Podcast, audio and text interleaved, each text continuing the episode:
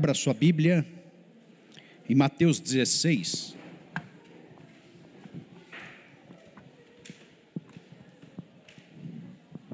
Mateus capítulo 16, verso 18. Mateus capítulo 16, verso 18.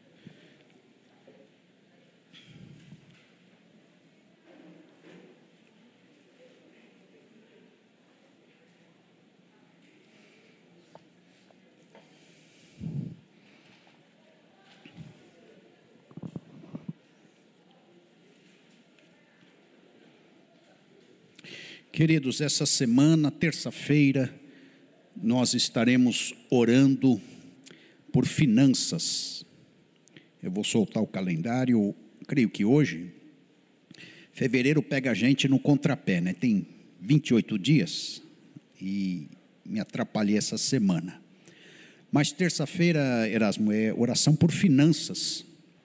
Quem tiver em luta aí nessa área, venha orar conosco às oito da noite. Na quarta-feira, nós vamos retornar com aquele estudo doméstico.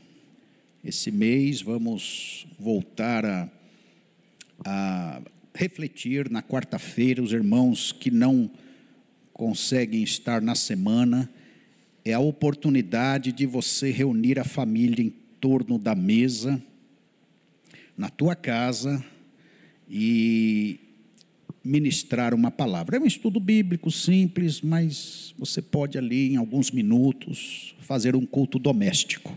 Esse é o propósito. Na quinta-feira vou pregar sobre Filipenses. Este mês nós vamos meditar nos quatro capítulos de Filipenses. Então, nesta quinta, na outra, vamos pregar sobre Filipenses, capítulo 1 agora e depois capítulo 2. E no domingo a gente entra com aquela série sobre maturidade. E eu te convido a estar nesse mês de março refletindo sobre maturidade. Muito bem. Vamos ler a palavra de Deus, Mateus 16, 18. Diz assim: Pois também eu te digo que tu és Pedro, e sobre esta pedra edificarei a minha igreja, e as portas do inferno não prevalecerão contra ela. Jesus falou para Pedro, né?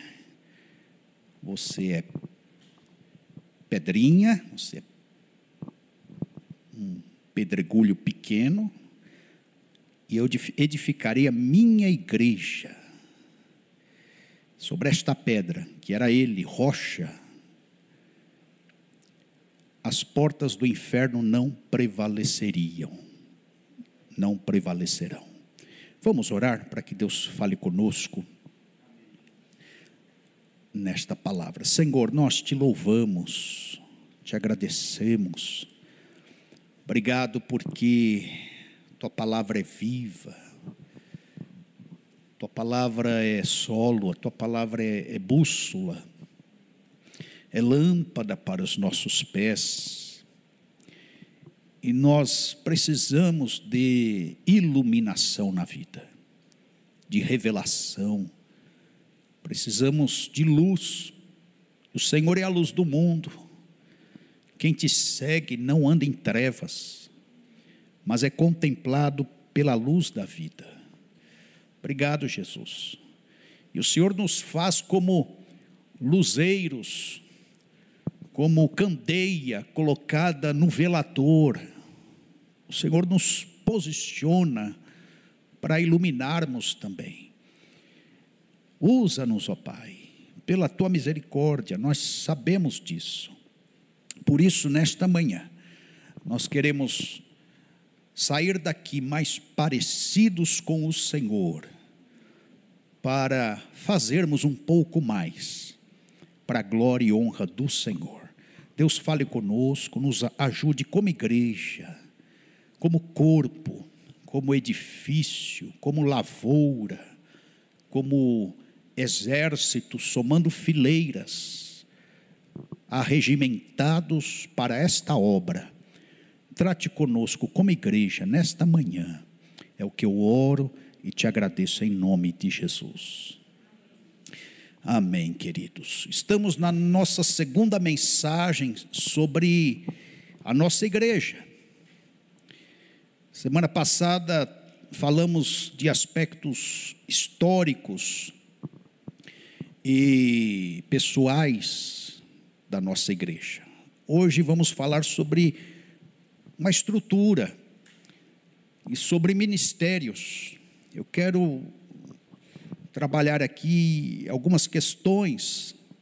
Essa parte inicial é mais teórica, depois a gente tem uma parte mais é, visual, mais prática.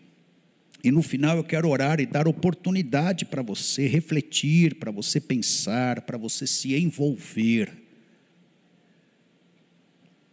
E é muito importante esta pregação logo no início deste ano, porque me dá a oportunidade de passar para a igreja a visão que Deus tem dado.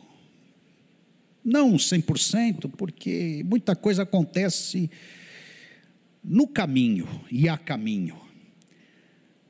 Às vezes, como igreja, a gente tem que trocar o pneu com o carro andando. e tem as novidades, as surpresas, enfim. E então tem vários aspectos aí. Mas a gente passa minimamente uma visão para a igreja, e é, eu gosto de fazer isso no início do ano. E a gente fala de missão. Qual é a nossa missão? Porque estamos reunidos aqui e falar de visão com missão é falar de uma identidade. Então eu, eu gosto desse momento e Espero que os visitantes também é, possam refletir e, e que o Espírito Santo fale com todos nós. Então, aspectos estruturais e ministeriais da nossa igreja. Esse texto que lemos no original é Eclésia, é do grego. O original é chamados para fora se referia a um grupo distinto, selecionado, tirado para tratar algo. Esta é a ideia de eclésia, de igreja. Era usado para indicar uma assembleia, uma reunião. É como se eu reunisse alguns irmãos aqui e falasse: vamos lá para a salinha conversar ou lá para o pátio. Então isso seria uma eclésia. Vamos lá para o fundo. A gente é tirado do ambiente e a gente conversa e a gente trata certos assuntos. Era uma palavra secular. E a igreja em si, esse grupo que Jesus chama, tirados do mundo para o reino dos céus, passa a usar esta palavra de forma muito peculiar eclésia, assembleia, um grupo reunido para tratar assuntos de Deus, assuntos do Pai. Jesus mesmo falou na oração sacerdotal: eles estão no mundo, mas eles não são. É como se nós vivêssemos numa áurea entre terra e céu. É como se a igreja fizesse essa conexão para que os moradores da terra fossem trasladados para o céu. A gente fica como uma espécie de ponte, sabendo que o caminho, o mediador, o meio é o Senhor Jesus Cristo. Então, essa palavra, essa ideia, não focava um endereço em si. Por isso que tenho falado e talvez até desconstruído a ideia de que a nossa igreja é esse endereço tão somente. Não é. Se vier de repente uma desapropriação, se vier algum problema de ordem geográfica da prefeitura, a gente sai daqui com a mala pra, nas costas e arma nossa igreja, nossa reunião, nosso endereço em outro lugar e está tudo certo, não há pecado nenhum nisso. Então é mais que edifício, é mais que estrutura, é mais que endereço é a congregação dos justos que trata a palavra de Deus, que fala a palavra do Senhor Jesus. E a gente vê então que esta igreja, começada, iniciada na pessoa de Jesus, ela, apesar de ter um endereço fixo, diz Atos capítulo 3, verso 1, que os apóstolos se reuniam no templo. Mas esse templo está carregado com a ideia do Antigo Testamento, com os cerimoniais, com a, a herança tradicional, com todo o aparato simbólico eh, judaizante. Mas eles se reuniam lá. Pedro e João subiam, os apóstolos, eles eh, oravam no templo, haviam repartições lá dentro. Mas também em Atos capítulo 2, agora voltando um capítulo nós vamos perceber lá no final que eles se reuniam de casa em casa. E vamos observar que Jesus, ele compôs a sua igreja de uma forma muito vulnerável, sem esse endereço fixo que eu estou falando, porque ele se reunia no monte, ele se reunia nas ruas, nos valados, nos becos, nas casas, ele tinha uma casa lá em Cafarnaum, ele tinha um QG lá em Betânia, ele se alojava aqui e ali, ele pousou na casa de Zaqueu. Então Jesus estava bem desarraigado neste sentido, ele queria fazer a obra de Deus, e ele deu um novo tom então para a estrutura da igreja de que ela deve criar raízes para o céu e não raízes para a terra. Glória a Deus, irmãos, por este templo, glória a Deus por essa estrutura, glória a Deus pela manutenção que fazemos, glória a Deus porque Deus nos deu espaço suficiente. A gente não incomoda ninguém aqui em todas as nossas reuniões. A gente pode até fazer uma vigília aqui com as portas fechadas, a vizinhança não vai se incomodar, espero que não a não ser que a igreja esteja muito cheia, né? E a gente coloque a mocidade para fazer o louvor. Aí é outros 500. Talvez o som vaze um pouquinho. Mas nós glorificamos a Deus por conta de tudo isso. Então, a igreja, no seu conceito, e eu gosto desse conceito, é uma comunidade de fé. Nós cremos, Somos nós, olhe para o irmão do seu lado aí, dá uma olhadinha. Não pode cumprimentar, né? Você sabe disso. Olha para o da direita, o da esquerda, dá uma olhadinha aí no entorno. É isso que é a igreja. Pessoas, a comunidade que crê, os que tiveram uma revelação de Jesus. Nós temos impregnado em nós a revelação da glória de Deus dentro desse chamado a qual Jesus nos convocou, nós tivemos a consciência de que deveríamos nos arrepender de todos os nossos pecados. É crença num Salvador, é arrependimento por conta que somos pecadores é o estabelecimento de um relacionamento com Deus, não mais como um Deus impessoal, distante, religioso, mas Deus como Pai, como Paizinho querido. E tudo isso nós temos através da palavra do Senhor, da revelação da palavra de Deus. Nós concebemos Jesus não só como Salvador, a gente não está aqui para usar Jesus de Nazaré, a gente não está aqui para testar um Deus, se esse Deus funciona ou não, nós estamos aqui para agradecer o muito que Ele fez por nós, nós estamos aqui para servir o, o tanto de benefícios que Ele disponibilizou todos nós na cruz do Calvário, nós estamos aqui para agradecer a Ele, para servir, para retribuir para responder com as nossas vidas a obra a qual ele já efetuou no Calvário a salvação, e nós queremos responder como filhos, como amigos, como servos, como adoradores, na posição dele como Senhor também, amigo, Senhor, Salvador, expiador, perdoador. Isso a gente não consegue por nós mesmos. essa revelação, esse entendimento, esse conhecimento, o Espírito Santo introjetado em nós, cercando a nossa mente, ele vai desarmando o nosso raciocínio, ele vai nos descentralizando, ele vai arrancando o orgulho e ele vai nos fazendo dependentes de Deus, a gente vai sendo convencido diariamente.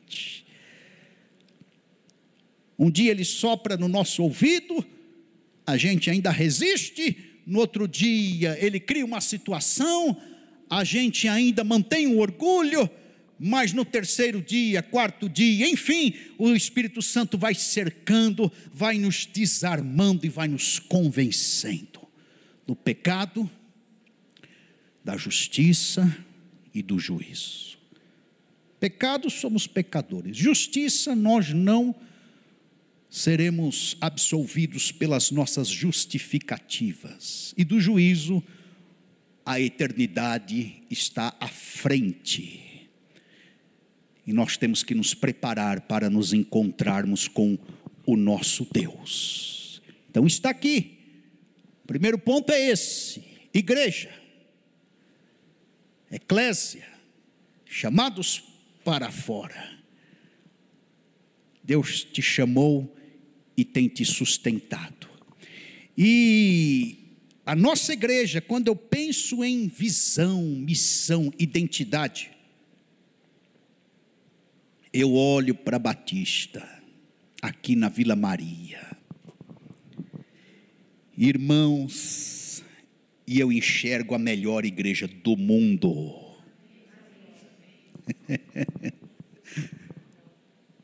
Eu ouvi uma misericórdia aí no meio. Você está na melhor igreja do mundo.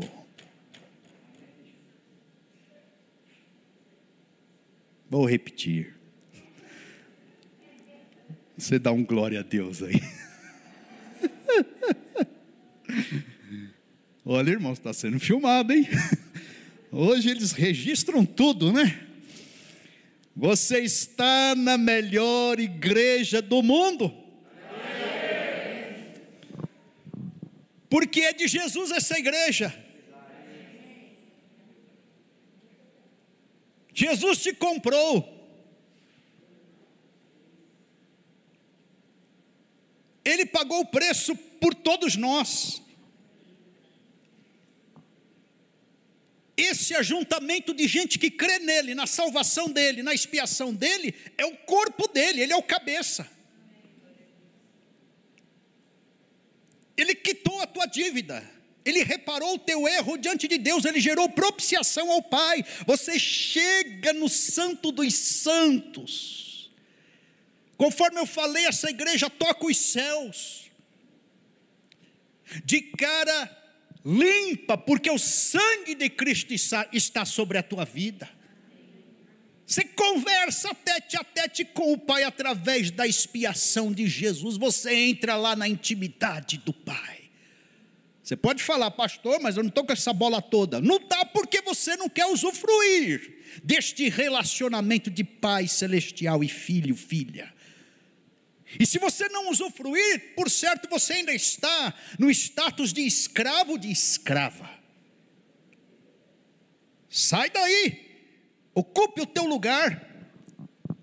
Você já experimentou, por certo viveu como filho, como filha dentro do lar, crescendo, benefícios, privilégios. Claro, de vez em quando uma palmadinha, uma disciplina, mas a liberdade na qualidade de filhos, não há, não há elogios, não há reconhecimentos, não há acolhimentos, não há acessibilidade, não há amor dispensado, não há afetividade. Então nós podemos usufruir disso tudo na presença do Senhor. Por isso que esta igreja é a melhor igreja do mundo, porque Cristo comprou. Jesus no aspecto teológico, não tem igrejinhas medíocres, insignificantes. Ele tem igreja. Você pode falar, mas aquela ali na esquina tem cinco pessoas. É a igreja. A do David Young Shu lá na Coreia, um milhão de pessoas, é igreja, tanto quanto no valor a de cinco pessoas na esquina que abriu ontem, é igreja. E nós fazemos parte desta igreja, classificadas como igreja. Então ela não pertence a homens. Por isso que eu falo, é a melhor igreja do mundo, é o melhor ajuntamento do mundo, é a melhor comunidade do mundo, porque ela tem a revelação de Jesus, está reunida em torno de Jesus, ressurreto, Senhor e Salvador. Acima da denominação batista, acima do pastoreio do Sérgio, acima da presidência do irmão Vladimir, acima do comando da diretoria, acima dos conselhos do nosso conselho geral, acima das, igre das famílias fundadoras, esta igreja pertence a Jesus de Nazaré. É a melhor igreja do mundo. Tem meia dúzia de engraçadinhos aí que levantam uma igreja, abrem uma porta, ajuntam um grupo de dizimistas e ofertantes e depois vendem para uma outra denominação. Não pode fazer isso. A igreja não é dele. A igreja é de Jesus. Alguém me perguntou aqui Pastor, a igreja está como o senhor quer? Não, eu respondi. Mas por que não? Eu falei, porque a igreja não tem que estar como eu quero. Se eu colocar a igreja da forma que eu quero, eu estrago ela. A igreja tem que estar, e eu estou tentando, me esforçando, na minha humilde posição aqui, de colocar a igreja, de fazer a igreja como Jesus de Nazaré quer. Para isso a gente já tem uma visão, a gente já tem uma missão, já está revelado. Nós estamos tentando nos adequar. Não é como eu quero. Senão já tinha jogado meia dúzia para calçadas. Já tinha pedido, diácono, abre a porta de vidro, que lá vai o sétimo. Não posso fazer a igreja do jeito que eu quero. É muita pretensão desse baixinho aqui de um metro e meio. É do jeito que ele quer. Agora eu tenho que estar antenado com ele, né? Você já ouviu aquela expressão do pentecostal? Você tem que estar na fiação, pastor Sérgio, para fazer a igreja do jeito que Jesus quer. Senão a lambança está feita. Então a igreja é dele. Ele comprou. 1 Coríntios 6, 20. Presta atenção aqui, meu irmãozinho e minha irmã. Ele te comprou. Olha para mim mais uma vez. Você não é mais teu. 2 Coríntios 5,15. Você não faz mais o que você quer fazer. Você foi comprado, você foi chamado, vinde após mim. Negue-se a si mesmo. Que vontade prevalece aí na tua cachola? Tome a sua cruz, instrumento de mortificação e siga-me. Jesus está indo para conduzindo a igreja na história.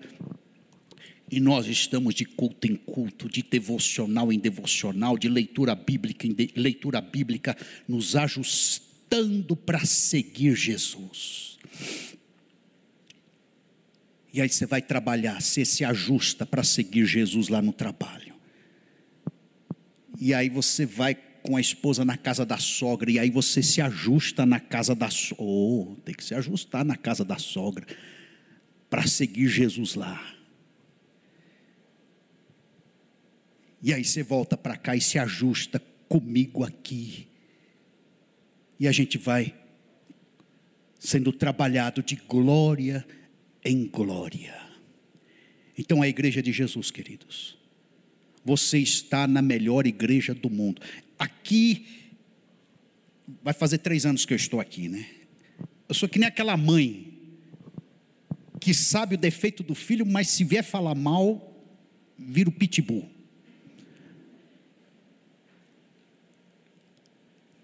Você sabe do que eu estou falando, né? Não, para, para, que? Sei, mas é a melhor igreja do mundo. Eu estou lá, tem que ser. Isso aqui não vai virar inferno, purgatório, um limbo pecaminoso de charco, de lamaçal. Não, isso aqui é a melhor igreja do mundo. E é bom que estejam registrando. Para a gente ser marcado com os estigmas e aceitarmos os estigmas da glória, da palavra.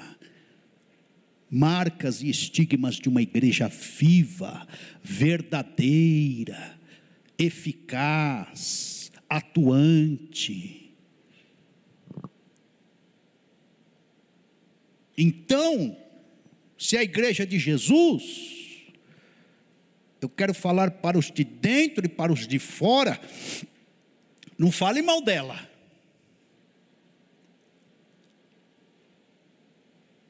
Não persiga. Não resista. Não ignore-a. Jesus falou em Mateus 25, olha, quando você faz a um destes pequeninos, ou desfaz, quando você comete ou se omite, você faz a mim. É relação direta, tocou na igreja, toca em Jesus. Os irmãos lembram de Atos 9?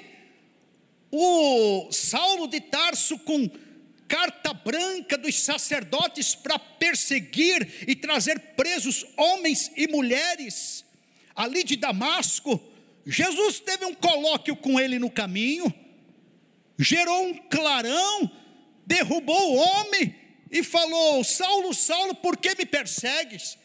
Ele está perseguindo gente da igreja. E Jesus ficou incomodado. Você está me perseguindo. Quando você toca no meu, você está me tocando. Quando você fala mal de, de algum dos meus, você está falando mal de mim. Quando você deprecia esse corpo, você está inferiorizando a minha identidade, a minha natureza. O negócio está totalmente relacionado comigo.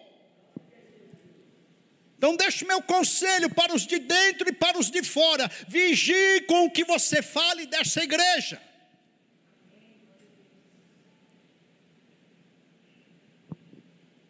Os visitantes, se assuste não, viu? Fique, fique tranquilo aí, meu irmão. Esse ponto aqui é mais para nós, para os de dentro. Então, para os de dentro, e para os de fora, aqueles que já passaram aqui, cuidado com os teus julgamentos sobre esta igreja. Você está tocando em Jesus, você está expondo Jesus, você está ridicularizando Jesus, você está inferiorizando a Jesus.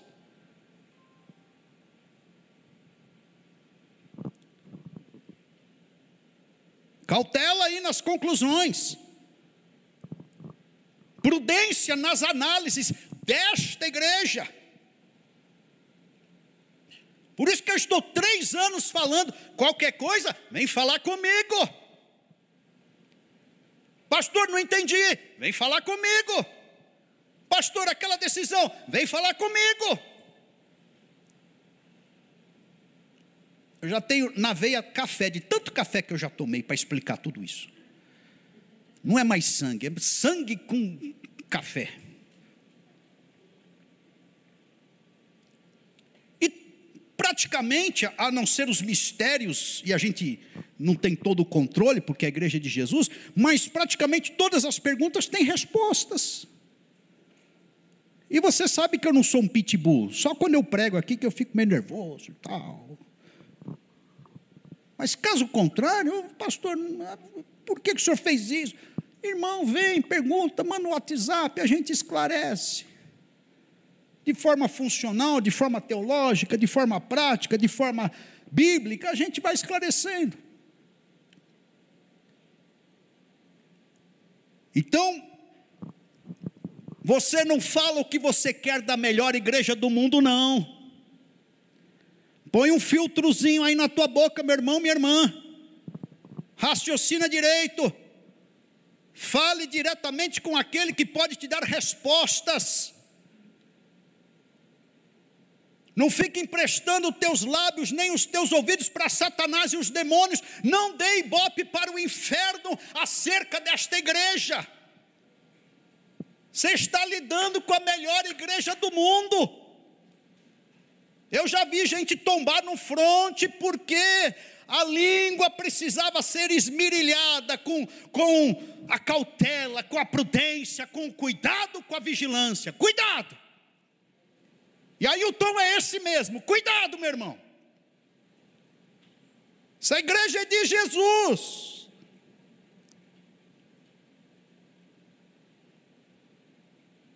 É a melhor igreja do mundo. Estamos aqui tentando. Está cheio de defeito. Terceiro ponto é que essa melhor igreja do mundo, ela tem o maior dos pecadores. Que paradoxo. Pastor Sérgio, o senhor falou é a melhor igreja do mundo, então é tudo perfeitos. Não é uma congregação de gente imperfeita. Olha o paradoxo. Que só crente entende um negócio desse.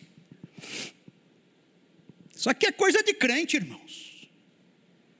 Igreja é coisa de crente, é gente que crê, que tem essa revelação, que entrega mesmo a vida para Jesus.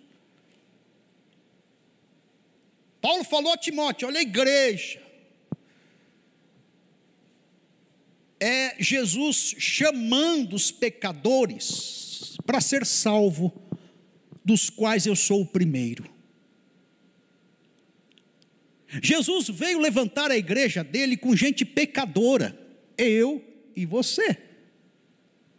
Jesus falou: Eu não vim chamar os justos, o justo já acha que está justificado. Eu vim chamar pecadores ao arrependimento. E eu quero aqui fazer as palavras do apóstolo Paulo a Timóteo, dos quais eu sou o primeiro. Então, a melhor igreja do mundo, a nossa, tem o maior pecador, que sou eu.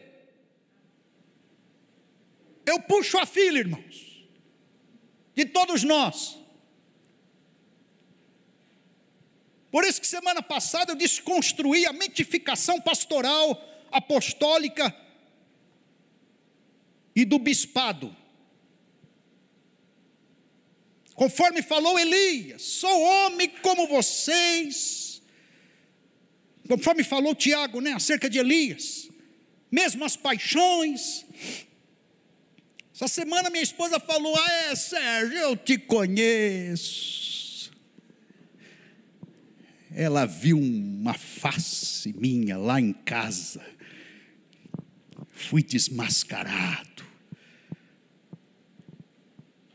Pastor, o senhor é o demônio, então, o principal dos pecadores. Não, não é menos. Estou falando, gente, que não há perfeitos aqui. E a diferença da igreja do mundo é que a igreja já percebeu todos os elementos, todos, todas as pessoas perceberam que são pecadores. O mundo está achando que ainda consegue se segurar nos 30. Eles vão perceber e aí eles vão vindo. Deus vai salvando e vai transportando. Então está aqui, irmãos.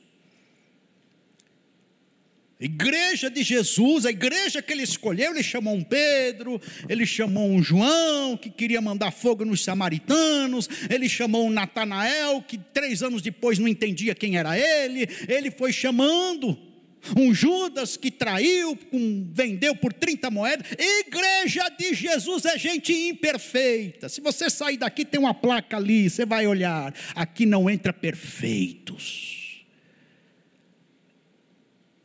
É gente pecadora, como eu e como você.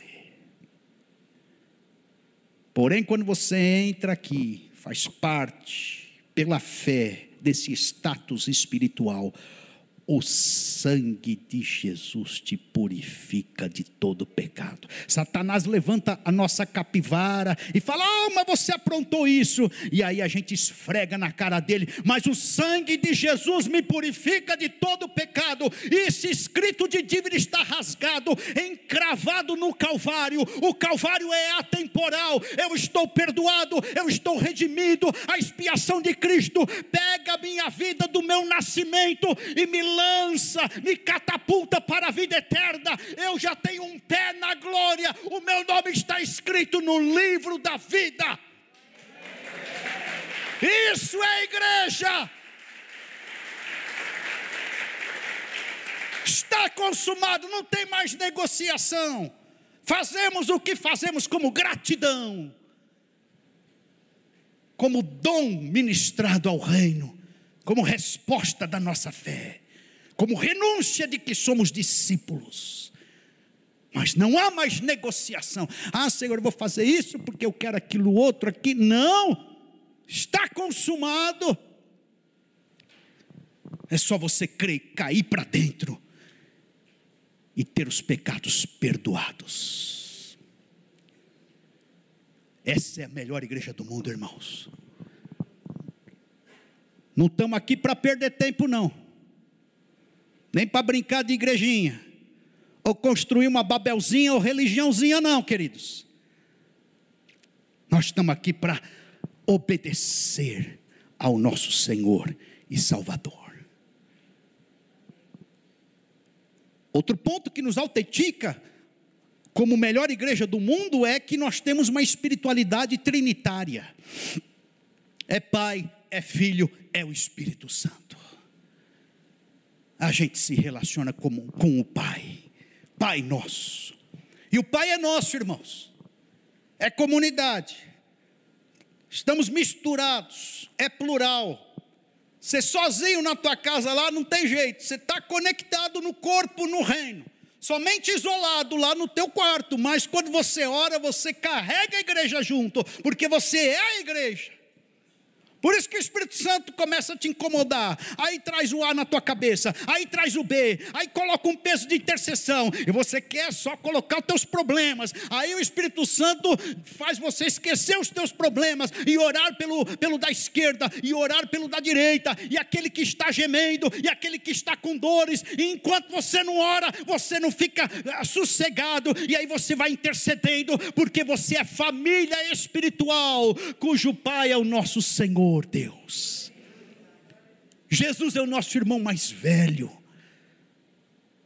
Espiritualidade trinitária tem Jesus. E a gente cansa. Nos cotidianos desta vida.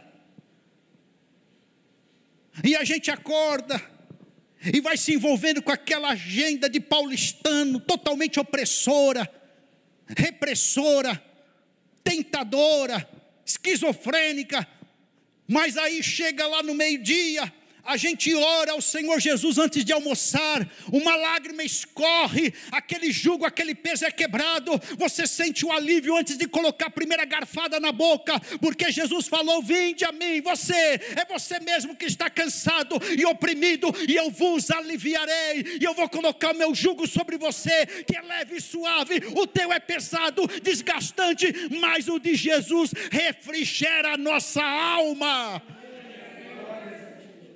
Aí a gente fala: Meu Deus, eu estou aqui na frente desta marmita. A lágrima misturou com o ovo frito, arroz e feijão. Mas eu sou igreja, vale a pena servir a esse Senhor. Não é que Jesus alivia mesmo toda preocupação. Viver cansa. Por isso que ele alivia. E aí você esvaziado do Espírito, espiritualidade trinitária tem Espírito Santo. Aí você se enche um pouco mais dele. E percebe a presença dele. E ele comunica ao teu espírito que você é filho. E que no balbucio dos teus lábios, como Ana, só mexia lábios, você preenche o senso de pertencimento, vazio existencial, é pulverizado pela presença do Espírito, do Consolador, do Ajudador, ele vai te possuindo, ele vai te convencendo, ele vai te dando forças, você é energizado pelo céu,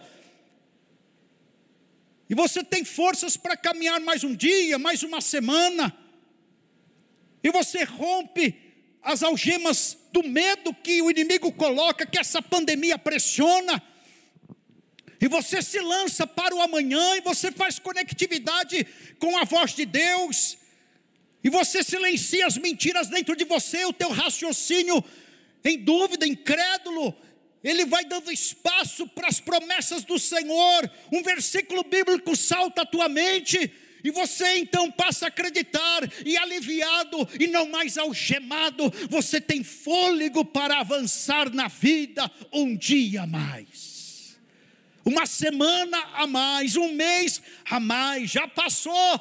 Hoje é o último dia de fevereiro e nós vamos rasgar na fé, no peito da fé, através da armadura de Deus esse 2021 e o Senhor Jesus nos sustentará. Espiritualidade trinitária. E o que nos autentica, irmãos, é a palavra de Deus. O conselho que sai daqui nos bastidores nos ajuntamentos, nas reuniões, não é com base na revista Capricho, não é com base num manual de coach, não é com base em conselhos de palestrante. O que sai deste púlpito é a revelação da palavra de Deus, é a vontade de Deus para a tua vida, para, o, para a criança, jovem, ancião. Pega todas as faixetárias. Por isso que eu falei, não é manual de empresa, a qual nós estamos aplicando, é o que Deus diz acerca deste ajuntamento, desta comunidade de fé, como nós temos que nos organizar e caminhar para que a vontade dele seja feita. Isso é igreja. Não basta ir na Conde de Sarzedas, comprar lá uma placa, colocar aqui na frente, se não tiver vida com Deus, se não tiver conversão no coração, se não tiver a pulsão do Evangelho nas entranhas, aí não vai adiantar nada.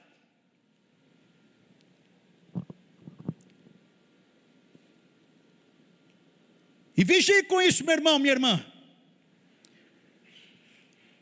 Porque tem muita igreja aí com conto de carochinha em cima de púlpito e nos bastidores e nos departamentos. A turma está substituindo a palavra de Deus, a pregação da palavra de Deus, por manias, por dinâmicas. Um chega e fala, a gente tem que alterar a Bíblia, e o outro chega e fala, vamos honrar mais o pastor ou a pastora.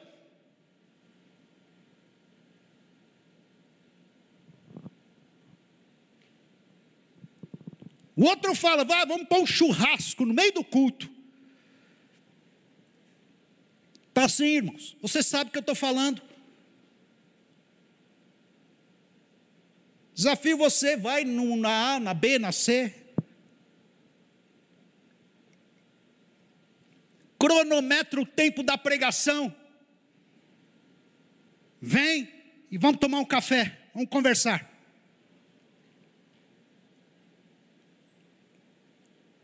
Não é a comparação pela comparação, é uma comparação para nós analisarmos como é que está o mundo hoje, como é que está o nosso território, o nosso redor, o nosso bairro.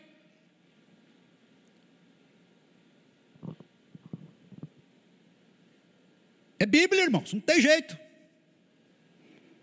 Sem carochinha, sem embromation, tem que abrir a palavra de Deus e falar assim, diz o Senhor. O texto aqui está falando assim, é isso aqui, pá, não entendi direito. Vamos no original, pai, o que mais? Estuda um pouco mais para pregar e tal, e assim vai.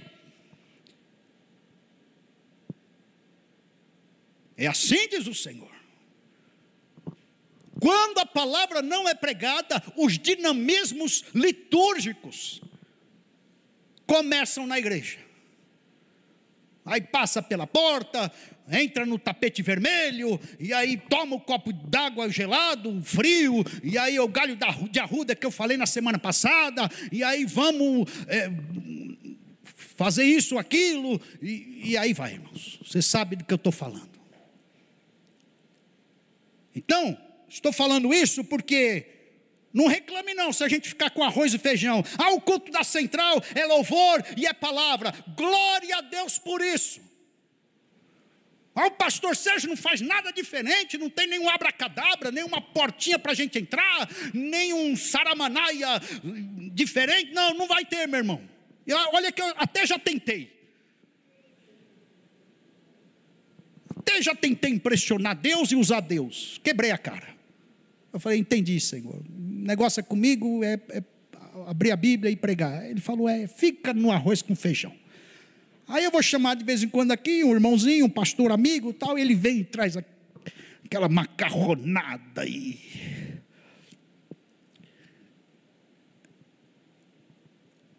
Eu lembro que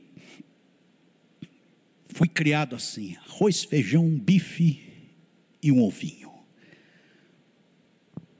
Uma saladinha e um franguinho.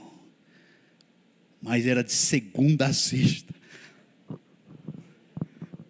Aí no sábado aquela, aquele embromeixo com aquele lanche. E no domingo aquela macarronada.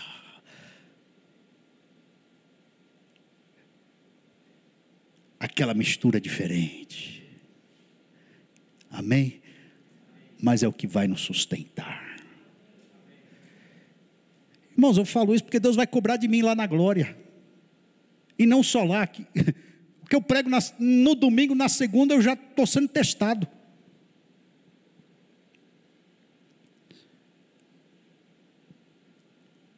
Então vamos por aí que a espiritualidade está garantida e nós vamos ser transformados pela renovação da nossa mente. E com esse arroz e feijão bíblico a gente vai experimentar a vontade do Senhor que é boa, perfeita e agradável. Se você de repente estender mais essa comparação, você vai ver igrejas aí com muita pirotecnia, esfuziante, efervescente, convincente, é tentador frequentar algumas igrejas.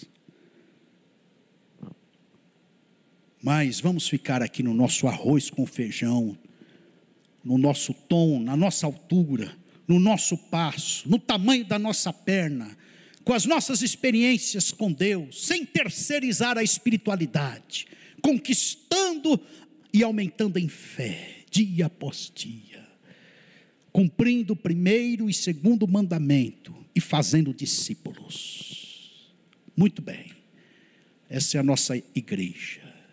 Agora sim, quais os pontos fracos dela? Pastor Sérgio, o que, que o senhor detectou? Os pontinhos fracos da, da Batista Central.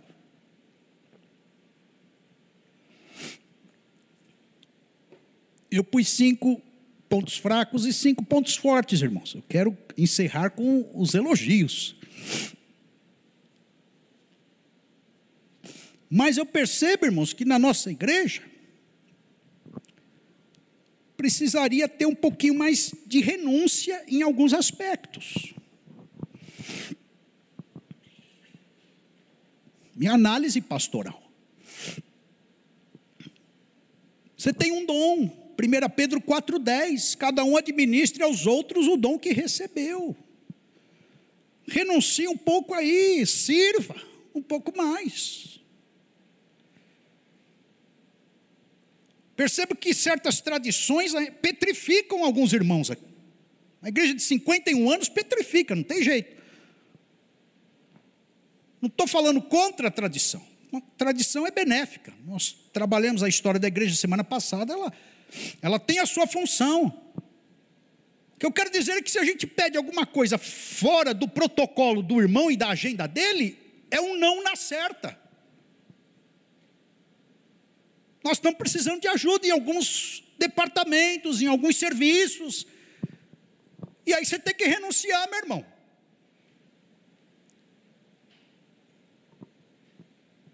Aí você tem que dar um passinho para trás. Aí você tem que servir a Deus de alguma forma. O que eu estou falando aqui é ajuda aí, meu irmão. O segundo ponto aqui que nós precisamos melhorar é o discipulado.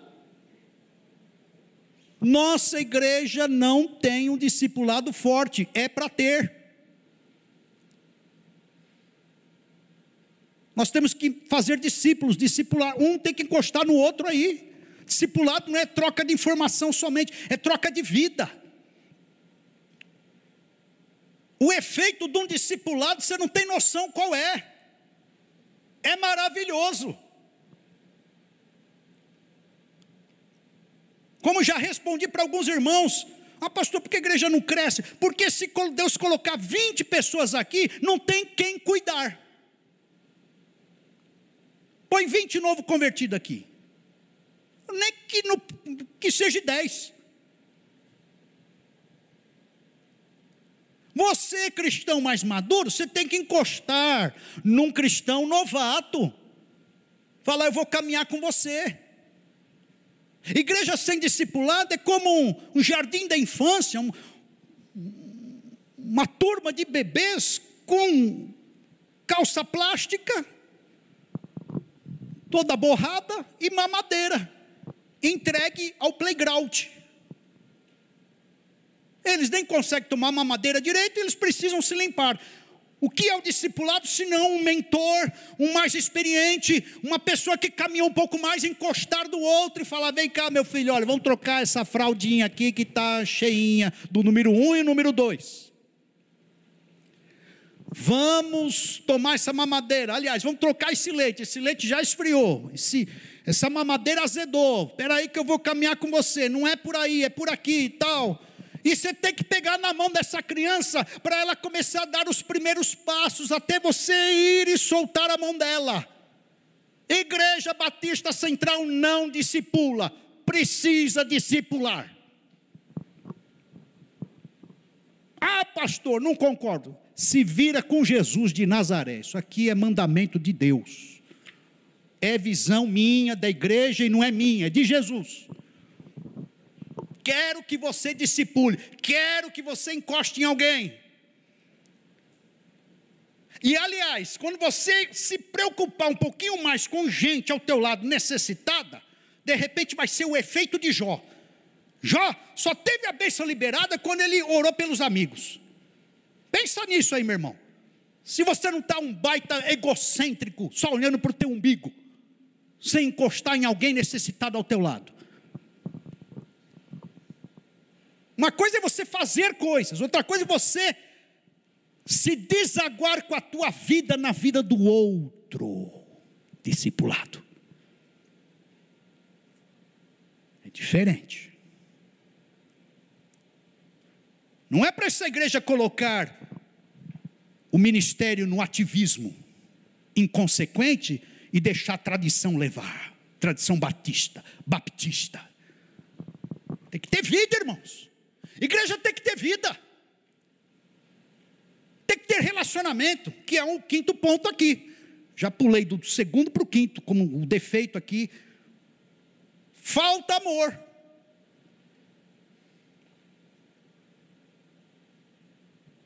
tem respeito, tem consideração, mas amor é renúncia, irmãos. Amor te põe na cruz.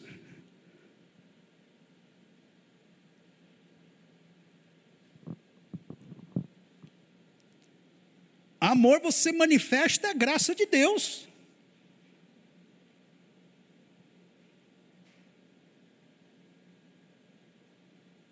Amor você renuncia. Amor você responde o mal com bem.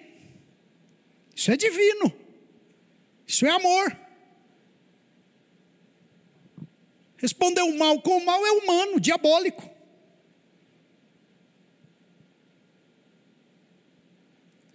Os irmãos estão entendendo o chamado de todos nós, irmãos? O que nós queremos? CNPJ de uma religião ou Igreja Corpo de Cristo? Tem que discernir a diferença aí também, coisa que eu acho que a igreja não discerne direito.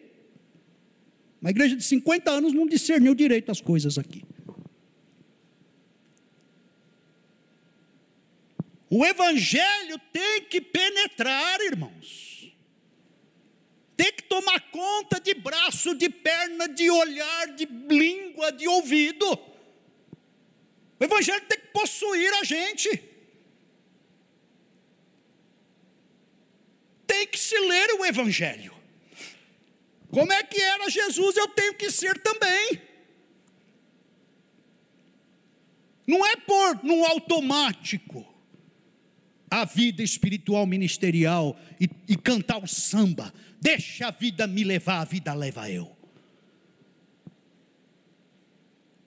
Então, problemas da, da nossa igreja, da melhor igreja do mundo, problemas.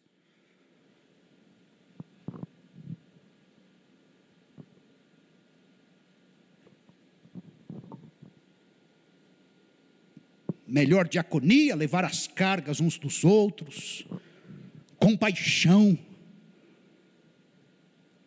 Eu não estou preocupado com o sucesso, irmãos.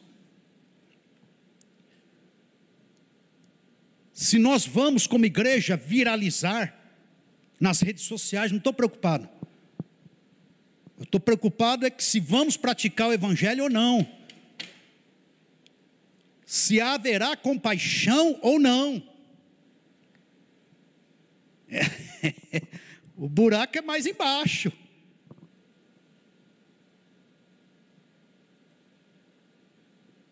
Nós não podemos fazer dessa igreja, nas reuniões, principalmente de domingo, um encontro para autenticar a nossa espiritualidade religiosa.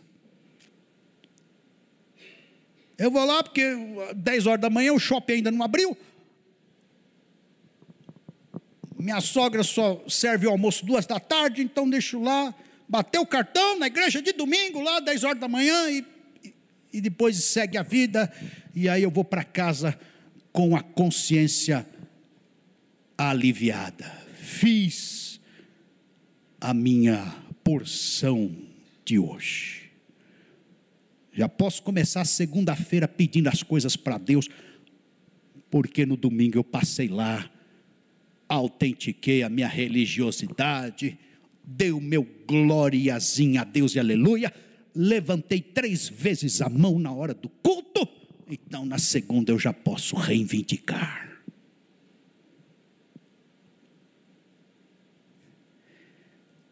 Defeitos da nossa igreja, pontos fracos.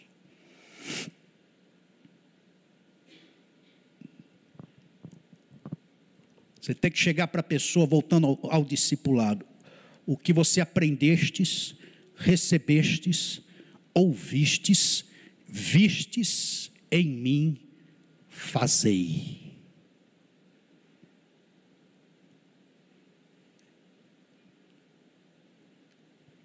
O líder aqui tem que chegar, ó, você aprendeu, consequentemente você tem que ensinar o que você recebeu, consequentemente você tem que ministrar, tem que ter tempo com o outro. O que você ouviu, consequentemente você tem que estudar para não falar besteira na hora que você for ensinar. O que você viu, consequentemente você tem que dar exemplo. E aí você chega e despede ele, vai e faz. Vai e faz. Tem que ter culhão espiritual para falar: olhe para nós. Eu não tenho prata, eu não tenho ouro, mas eu tenho o Evangelho. Em nome de Jesus, levanta e anda, discípulo para com esse mimimi, para com essa carnalidade, para com essa esquizofrenia espiritual, para com essa dúvida, para com essa incredulidade, para com esse medo, para com esse pânico. Levanta e anda.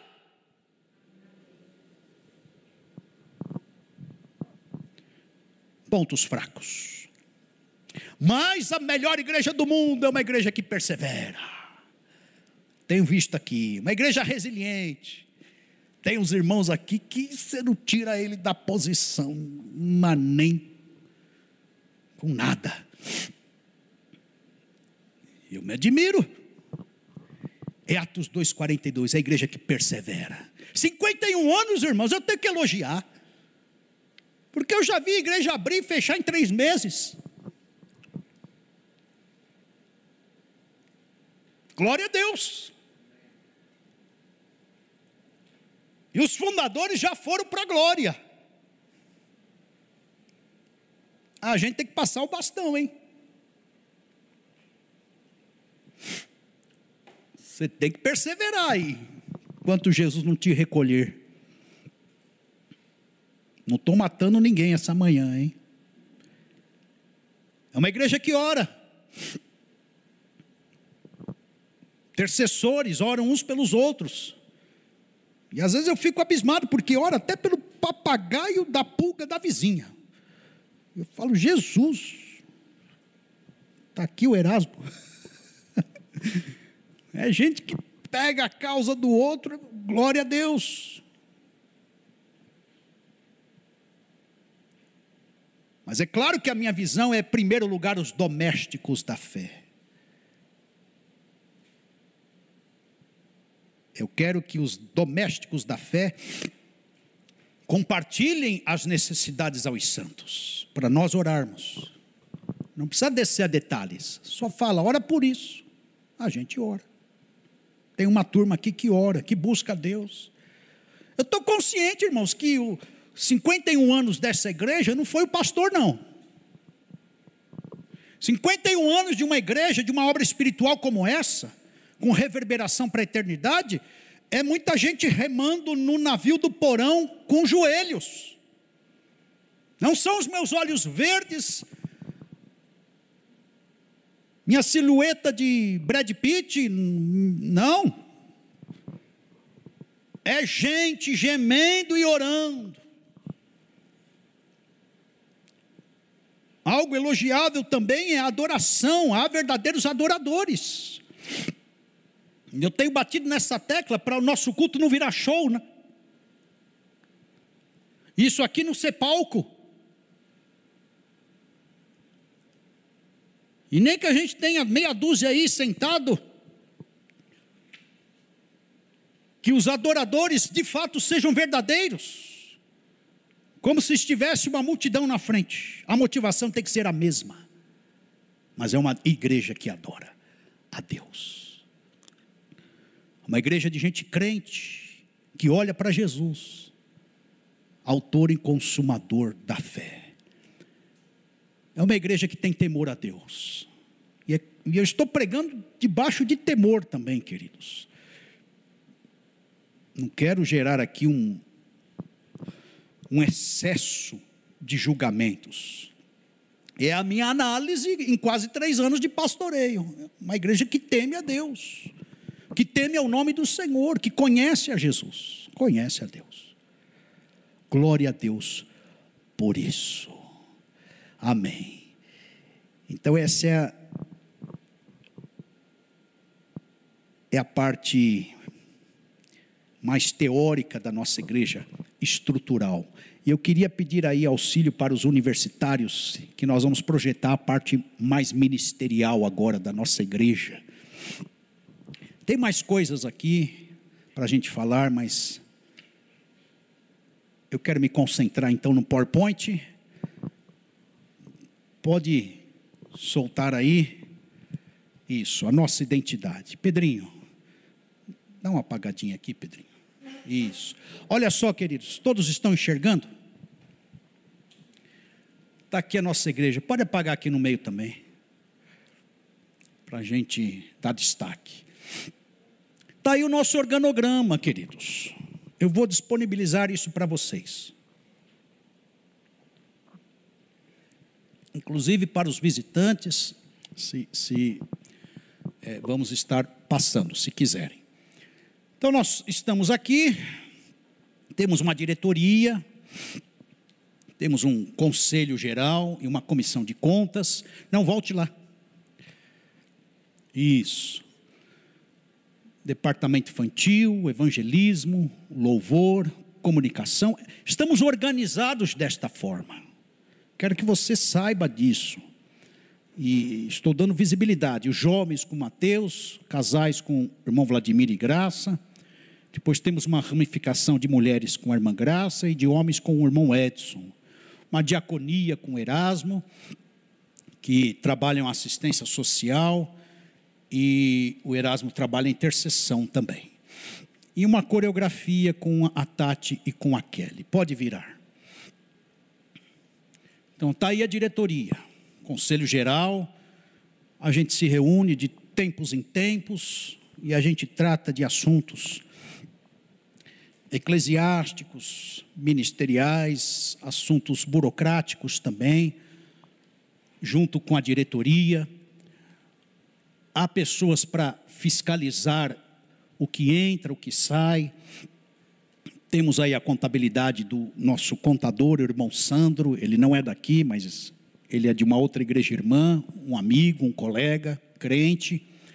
O presidente, o irmão Vladimir, aí está, irmão Vladimir.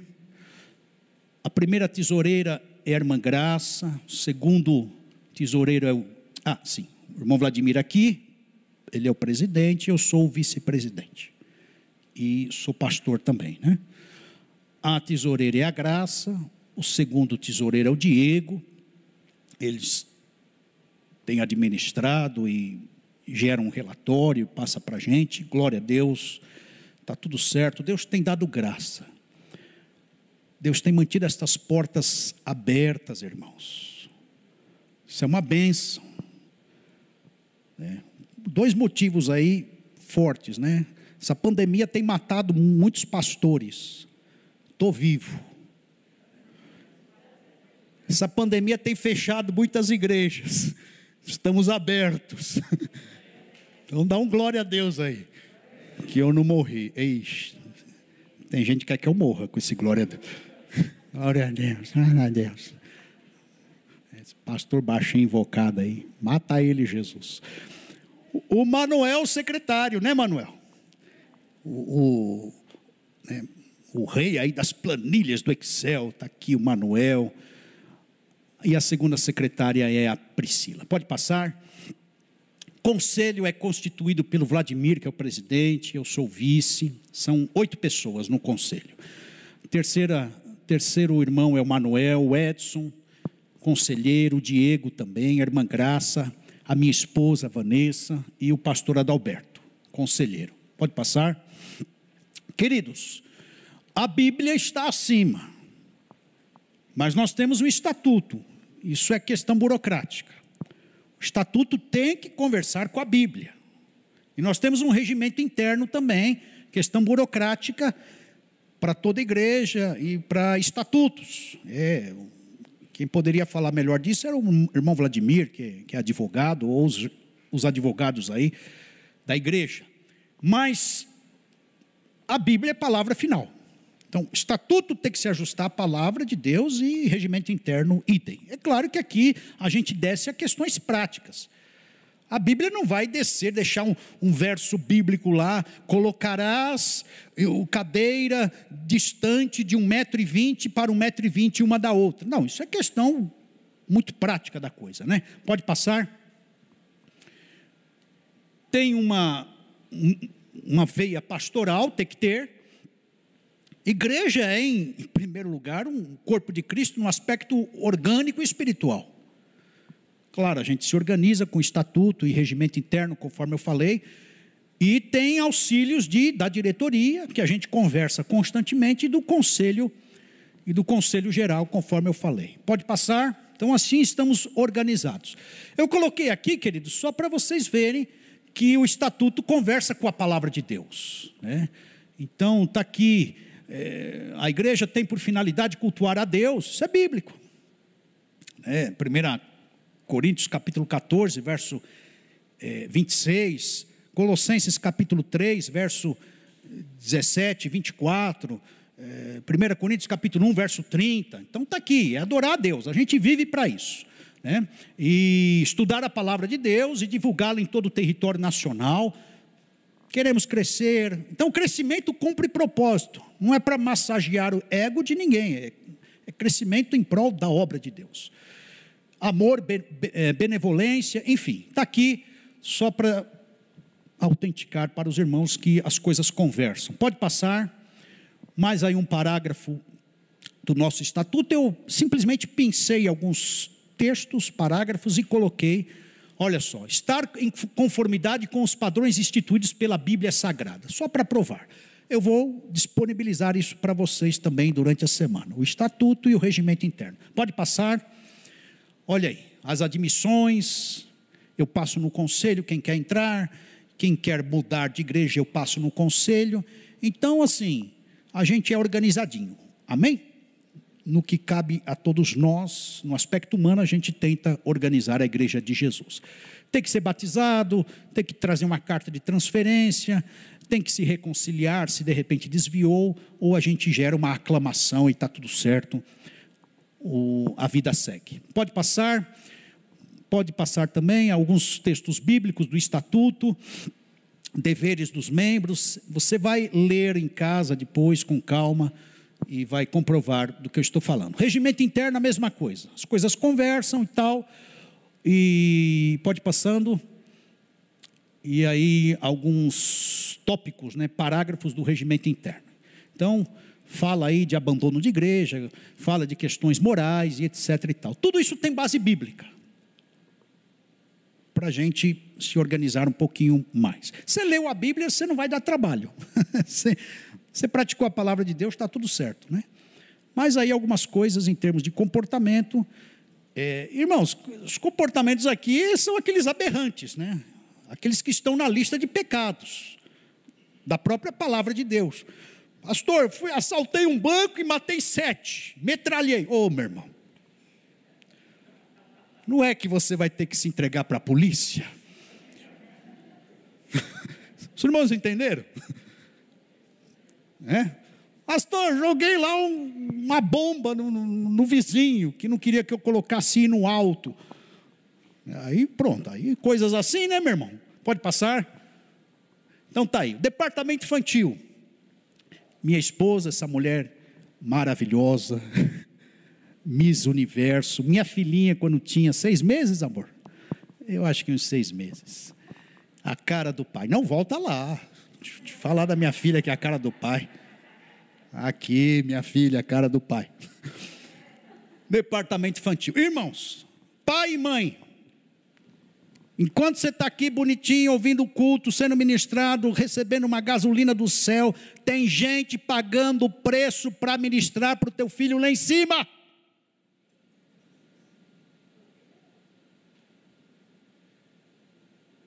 E você sabe que um deles, ou vários, são pentecostais.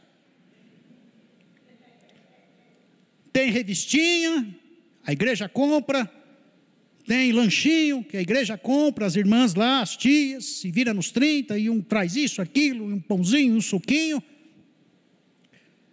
Então, pai e mãe, tira o escorpião do bolso, dizime e oferte, amém? Precisamos aí da tua semeadura nesse ministério. Coisas vão sendo diluídas e encaminhadas. Estou falando isso porque tem pai e mãe que tem, uma cobra, uma jararaca no bolso, um, um escorpião na carteira. Semeia aí, meu irmão.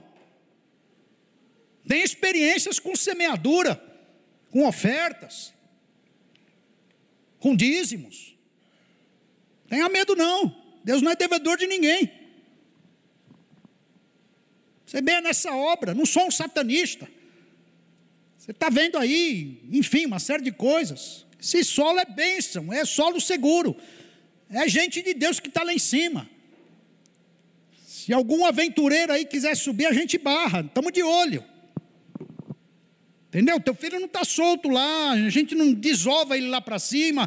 Ministério infantil na nossa igreja, da minha filosofia ministerial, não é estorvo. Não é estorvo. É uma igreja mirim aqui em cima, sendo ministrada e trabalhada. Estou falando assim, irmãos, porque é sério. Eles não sobem para lá para você ficar à vontade aqui. Não, ninguém desova filho lá para cima. Nós estamos ministrando a palavra de Deus. É Provérbios 22, 6. Ensina a criança no caminho que deve andar. O evangelho está sendo colocado no coraçãozinho deles. Eles não darão trabalho na crise da adolescência, na crise de identidade. Eles não desviarão. Eu sou fruto de escola bíblica dominical. Amém, irmãos? Então nos ajude aí. Vamos lá, pode passar. Ministério evangelístico. Eu estou na frente, eu sou esse textudo aqui. Ó. Era o irmão Anderson, ele foi para o Nordeste, eu assumi, e aqui está parte da equipe, são seis, sete, acho que faltando dois ou três a mais aí. Nós estamos fazendo uma marmitex aqui, esse ano, era para termos feito sexta-feira, uma saída de Marmitex e a ameaça da Covid aí bloqueou a gente. Mas a gente vai, toda sexta-feira, última do mês, a gente sai com a Marmitex. O irmão Marcos tem uma Kombi móvel, é um culto móvel que a gente faz na Kombi, e aí a gente distribui aí 20, 25, 28 Marmitex quando dá. Eu acabo comendo uma, né, porque ninguém é de ferro, é uma benção e aí a gente sai nas ruas aí. Amém? Essa equipe é abençoada. Semeia neste solo aí, meu irmão. Teu dízimo e a tua oferta, onde está indo? Pode passar. Fizemos pouco evangelismo por causa do distanciamento social. Né? Mas tivemos algumas ações nesse distanciamento. Eu coloquei esse casal aqui, que se pôr só o Adams, a gente assusta. Então a gente põe o casal né, para dar uma, uma atenuada. Ele é o líder do louvor, entende tudo de música. Esse é o, ele é o nosso Beethoven, né? Estamos orando, ele sabe disso, para Deus nos dar uma escola de música, colocar instrumentos aqui, fazer mais bandas, enfim. Deus quer adoração, mais que isso, quer adoradores. Qualquer coisa, fale com Adams, o vice dele é o Danilo. Cadê o Danilo? Está lá na escada lá. Uma benção essa dupla dinâmica.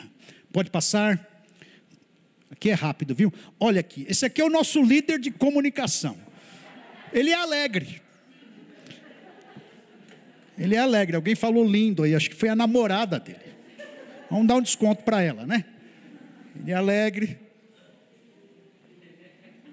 Parece o Steve Wonder. Comunica tudo.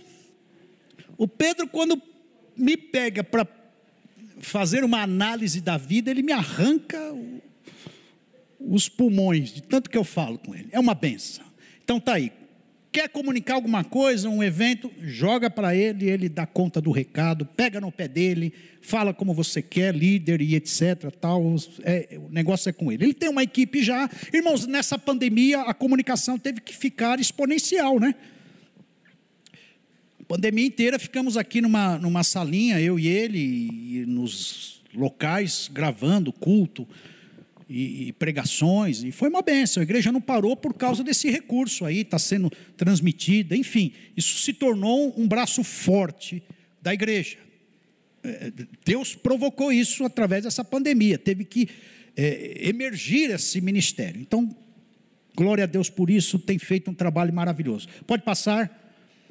Olha a diferença do irmão dele para ele. Volta lá. Volta lá. Volta no Pedro aí. Que, que eu falo desses dois irmãos? Né? Olha que espiritual. Agora, olha, irmãos. Cadê o Mateus? Está aí. Cantou, louvou, né? Mais sério, você percebeu, mas é uma benção com os jovens. E fez muito trabalho aí no virtual. Nós temos que orar pela nossa mocidade, irmãos. Você já teve a idade deles. Né? As lutas, os hormônios né, as crises, tudo, né? Ebuliu aqui dentro. Você está mais calminho hoje, tua mente mais assentado, mas é uma fase difícil. Amém? Orar para Deus marcar a vida deles com uma experiência espiritual. Marcou nessa idade, irmãos, é uma benção. Fica impactado, vida fora. Não desvia, segue o caminho de Deus. Está aí o, o Mateus. Pode passar. Ministério de casais. Né? A irmã Graça tem ministrado. Nós estamos é, confeccionando uma apostila. A gente quer esse ano, se Deus permitir, fazer um cursinho de casados. E vamos fazer um teste, acho que lá para maio, mais ou menos. Abril, maio. E então nós vamos ministrar é, com alguns casais e, e ir testando o, o potencial neste ministério. E a gente precisa fazer isso, porque tem casamentos com problemas.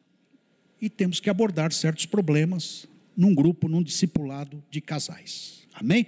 Vladimir aí, ela também lidera as mulheres, o grupo de mulheres. Muito bem, pode passar. Os homens, coloquei novamente o casal para se deixar só o Edson. É um caso de polícia, né? Então tá aí o Edson com a Ana. A gente atenua né, o, os contornos do, do homem aí, que impactam. Terça-feira ele ministrou e no culto de homens, e nós estaremos aí nessa empreitada com casamentos neste ano. Vai ser desafiador para todos nós vamos tentar fazer a obra de Deus nesse, nesse métier aí, né? Pode passar? A diaconia. Novamente, eu coloquei a Cida, né? Senão, está aí o Erasmo, uma benção, Erasmo. Você é um ancião, olha só. Cabelo branco, glória a Deus. Deus te abençoe, Erasmo. a irmã Cida, casal diaconal que não mede esforços. Pode passar? a coreografia é com a Tati, as maiorzinhas. Cadê a Tati?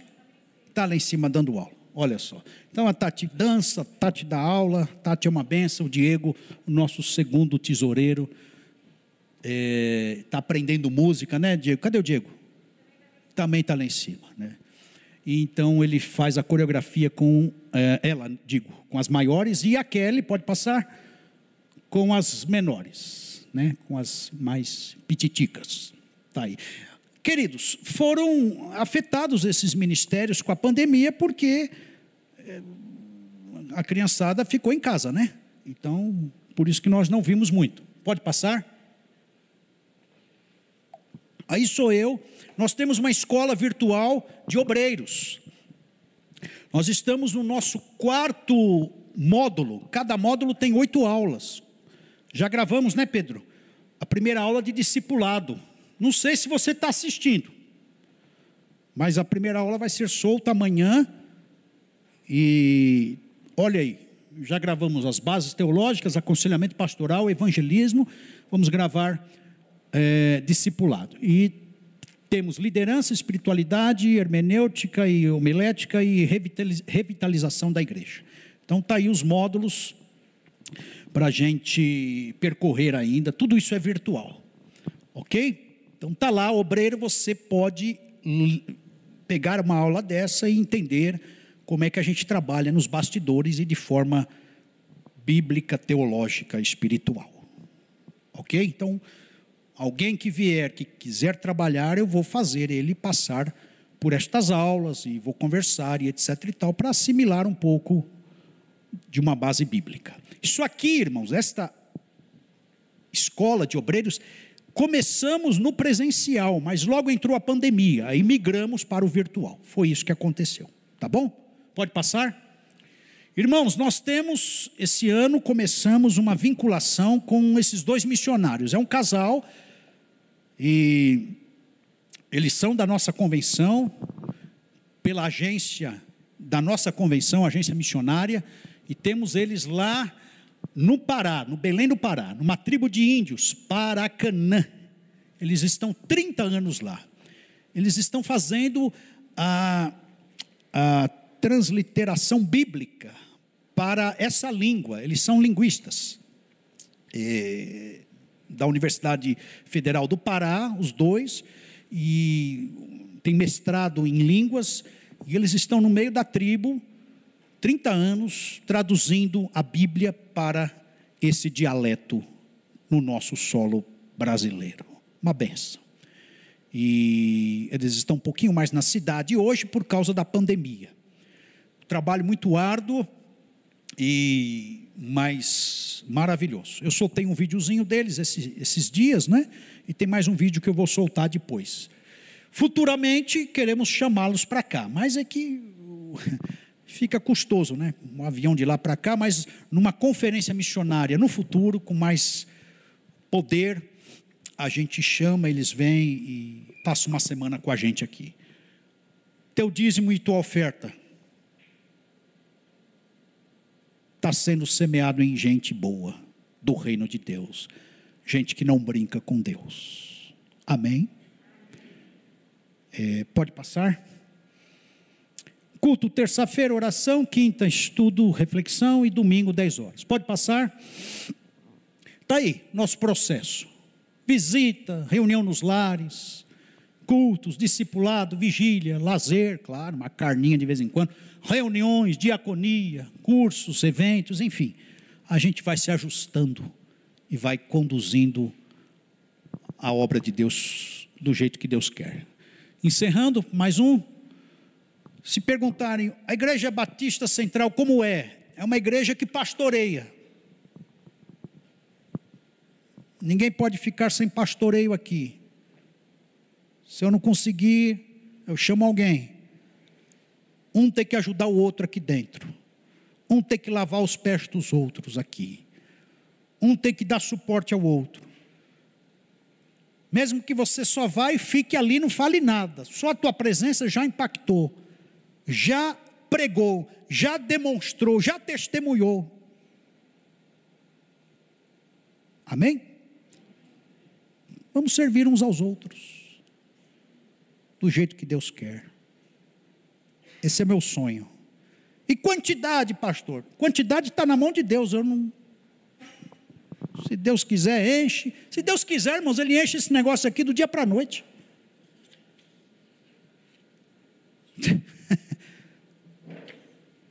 a igreja é dele. Um videozinho desse na internet, no domingo que vem tem gente saindo pelo ladrão aqui na calçada. Porque viu lá, viralizou. Fique tranquilo. Só faz você a tua parte. E Deus vai fazer a dele. Deus é Deus. Amém? Deixa eu ver. Aí, Igreja Batista Central. Os irmãos entenderam? Visão, missão, o que está no meu coração, a nossa identidade, os nossos valores. Então vamos ficar de pé.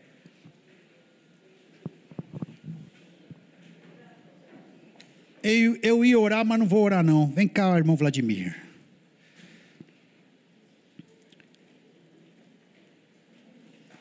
Irmãos, continuem orando. Adalberto, irmão Tarso não está muito bem. Nossos irmãos, sobe aqui, Vladimir. Geucina, Olímpia, Julieta, irmã Sônia.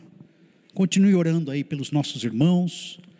Eu quero agradecer a presença da Roberta, do nosso irmão Leandro. Que Deus te abençoe, Leandro. Volte mais vezes. Amém. Não se escandalizou, não, né? Amém. Glória a Deus. É, e vamos conversando. Qualquer coisa, me manda um zap e a gente vai esclarecendo.